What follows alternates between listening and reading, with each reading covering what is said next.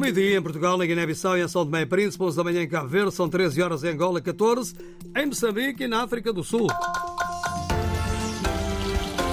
Então, para as notícias do meio-dia com Miguel Castro, saber os títulos desta edição. O presidente de Moçambique inicia hoje uma visita à Argélia, onde vai participar na Cimeira de Chefe de Estado e de Governo do Fórum dos Países Exportadores de Gás. O Estado Islâmico reivindicou 27 ataques no distrito de Chiur, na província moçambicana de Cabo Delgado. O funeral do opositor russo Alexei Navalny realiza-se na sexta-feira em Moscou.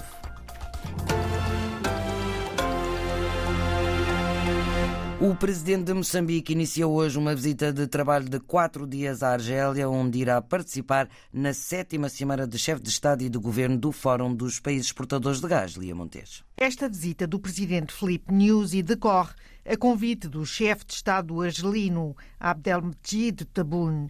Os dois vão reunir-se e dialogar no quadro do reforço das relações históricas de amizade e cooperação entre os dois povos. Mas Felipe Nyusi vai também visitar locais de interesse económico, histórico e cultural. E será no sábado que o presidente moçambicano participe em mais uma cimeira dos países exportadores de gás que irá decorrer sob o lema Fazer do gás natural o recurso central de um desenvolvimento inclusivo e sustentável. Um dos acompanhantes de Newsy é precisamente o Ministro dos Recursos Minerais e Energia. A consultora Deloitte já tinha concluído recentemente que as reservas de gás natural de Moçambique significam receitas potenciais de 92,7 mil milhões de euros. A mesma consultora destacou a importância internacional do país na transição energética. Moçambique pode tornar-se um dos maiores 10 produtores mundiais de gás natural, com 20% da produção até 2040. O presidente moçambicano inicia hoje uma visita à Argélia que terá como ponto alto a participação num fórum de países exportadores de gás. O grupo terrorista Estado Islâmico reivindicou a autoria de 27 ataques em vilas cristãs no distrito de Chiur, na província de Cabo Delgado, no norte de Moçambique, e afirma que morreram 70 pessoas nos últimos dias, Germano Campos.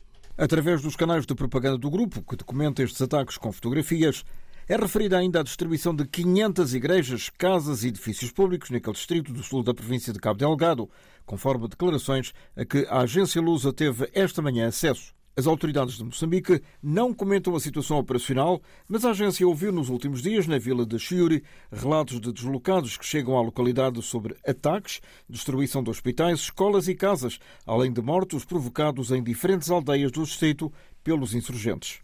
O governador de Cabo Delgado, Valige Tawabo, afirmou na segunda-feira que os atos classificados como macabros, que assolam há duas semanas o sul daquela província, são protagonizados por, e citamos, grupinhos de extremistas violentos, mas que ainda acredita na sua reconciliação.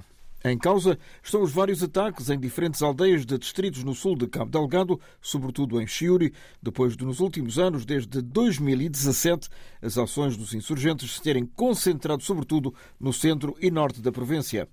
Só para a vila de Chiuri, o último refúgio relativamente seguro naquele distrito, a autarquia local estima que já fugiram mais de 13 mil pessoas nos últimos dias, num fluxo permanente de novos deslocados que chegam após vários dias de caminhada.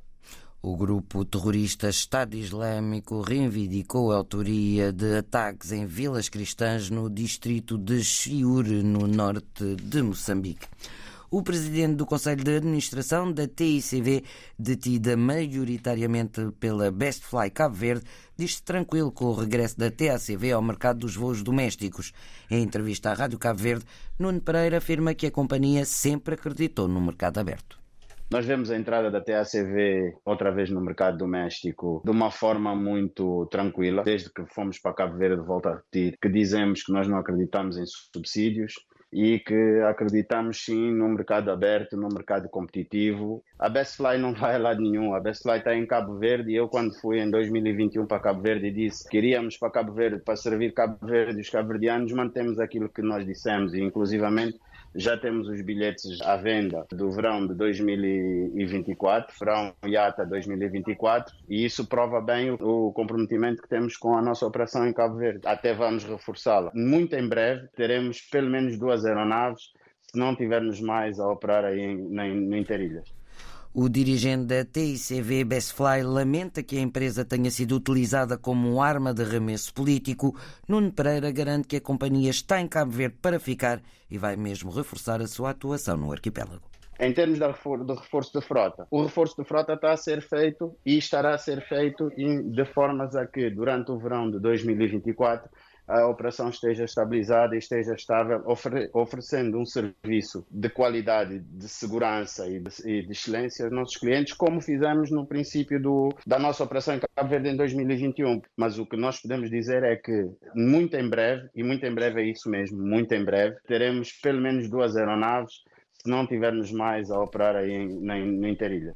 A TICV Bestfly Cabo Verde tranquila com o regresso da TACV ao mercado doméstico, ligando as ilhas através de um avião alugado à Air Senegal. O chefe da diplomacia maliana Abdoulaye Diop saudou hoje os progressos consideráveis registados no setor da segurança do seu país, progressos alcançados, segundo ele, graças à controversa ajuda da Rússia.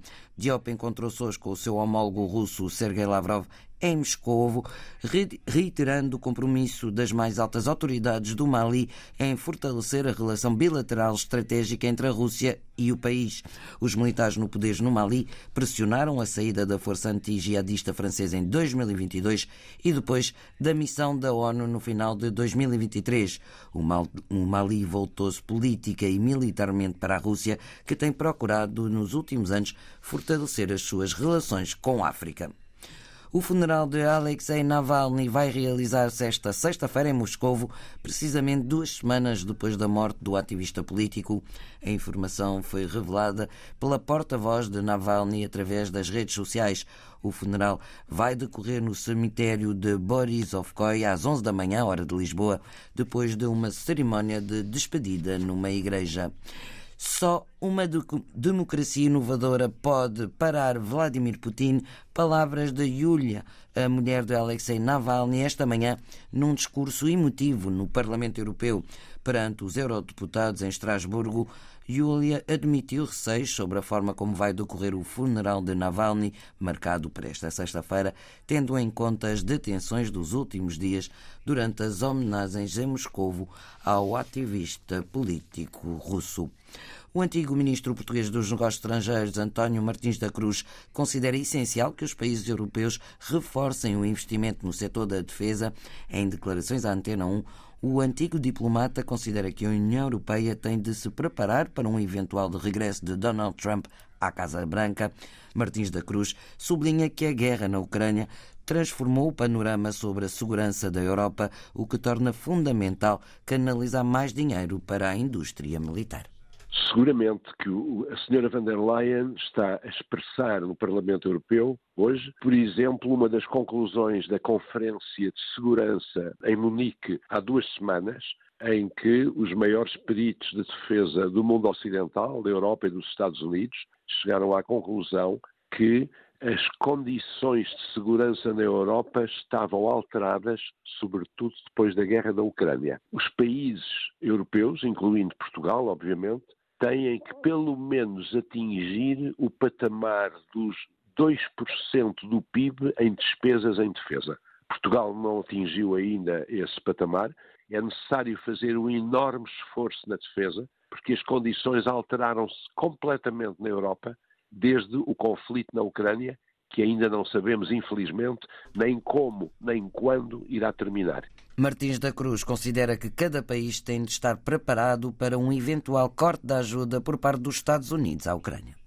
Nós temos que reforçar a nossa defesa e, portanto, os gastos em defesa, e temos, por outro lado, que reforçar as indústrias de defesa europeias. Porque nós não sabemos, como estamos a ver agora né, no, no, apoio que todos estamos a dar à Ucrânia, não sabemos se vai continuar o apoio americano no caso, por exemplo, do Sr. Trump ser reeleito. E nesse caso, a Europa tem que estar preparada, investindo em indústrias de defesa. Portugal tem muitas indústrias que podem cooperar na defesa. Por exemplo, nos drones, na eletrónica, nestas novas fórmulas que estão a ser utilizadas em conflitos, como estamos a verificar todos os dias e os telejornais nos mostram, na própria Ucrânia. A visão do antigo chefe da diplomacia portuguesa, António Martins da Cruz, no dia em que a Presidente da Comissão Europeia pediu aos países do Bloco para reforçarem um investimento no setor da defesa a fim de reconstruir e modernizar as Forças Armadas. Quanto ao conflito em curso na Ucrânia, a Presidente da Comissão propõe que o dinheiro russo que foi congelado por causa da invasão seja usado para comprar equipamento militar para o exército ucraniano. Diogo Pereira. Foi o ponto mais abordado em todo o discurso. A guerra na Ucrânia está a ter custos elevados. Ora, se a Rússia ataca, von der Leyen diz a Rússia terá também de pagar. Está na hora de iniciarmos uma conversa sobre o uso dos lucros extraordinários dos ativos russos congelados para comprar em conjunto equipamento militar para a Ucrânia.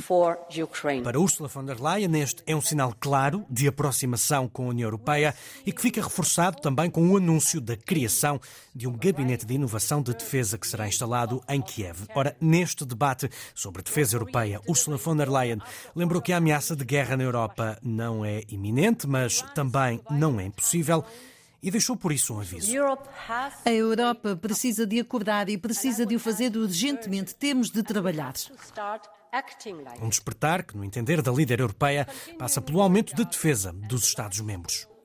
É urgente que os Estados-membros reconstruam, reabasteçam e modernizem as suas forças armadas. A União Europeia vai duplicar a produção de munições para mais de 2 milhões por ano até ao final de 2025, mas é preciso também aumentar muito a capacidade industrial de defesa nos próximos cinco anos.